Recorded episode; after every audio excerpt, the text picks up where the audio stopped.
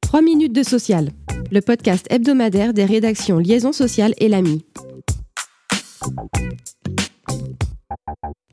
Le ministère du Travail continue à décliner la loi Rixin de décembre 2021. Il vient de mettre en ligne un site dédié à la nouvelle obligation déclarative relative aux écarts de représentation femmes-hommes dans les postes de direction.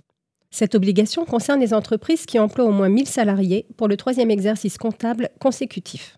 Les entreprises concernées doivent publier et déclarer chaque année au plus tard le 1er mars leur écart éventuel de représentation entre les femmes et les hommes, parmi d'une part leurs cadres dirigeants et d'autre part les membres de leurs instances dirigeantes.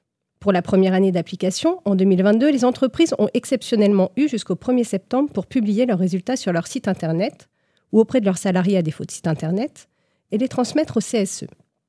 À compter du 1er mars 2023, ces écarts de représentation devront également être rendus publics sur le site Internet du ministère du Travail. Un arrêté du 27 octobre précise à cet effet les informations que l'entreprise doit transmettre à l'administration en vue de leur publication. Malgré la guerre en Ukraine, la crise énergétique, l'inflation, on se dirige vers une année record en matière de recrutement de cadres. Ce sont 282 000 recrutements de col blanc en CDI et en CDD d'un an et plus qui pourrait être ainsi enregistré fin 2022, selon une projection de l'APEC dévoilée le 7 novembre. Même si l'association se veut prudente, tout laisse à penser que le chiffre de 281 000 recrutements de l'année 2019, le précédent record, sera dépassé.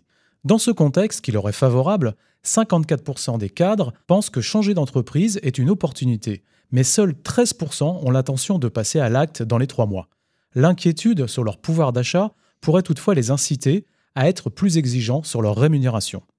Plus globalement, l'emploi salarié reste dynamique en France avec près de 90 000 créations nettes au troisième trimestre selon l'INSEE. L'emploi salarié est dopé par les bons chiffres de l'alternance, de l'intérim et du secteur tertiaire marchand.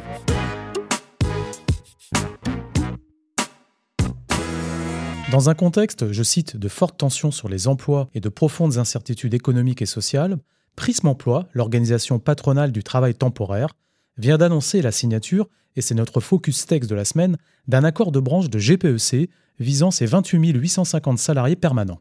Outre Prisme Emploi, le texte a été signé par les syndicats CFDT, CFE-CGC, CFTC, CGT et UNSA.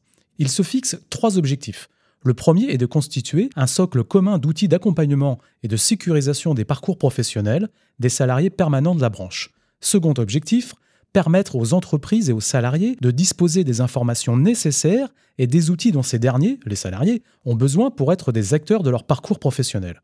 Enfin, l'accord entend accompagner les salariés dans leurs projets d'évolution professionnelle et ou dans leurs besoins de reconversion. «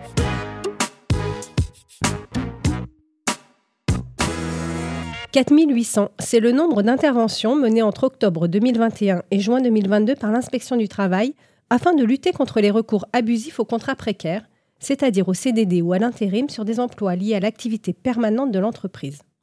Les agents ont ciblé les secteurs visés par la mise en place du bonus-malus assurance chômage. Cette action reste prioritaire en 2023 pour les inspecteurs du travail. Merci de nous avoir suivis. Pour en savoir plus, vous pouvez consulter le site liaisonsocial.fr.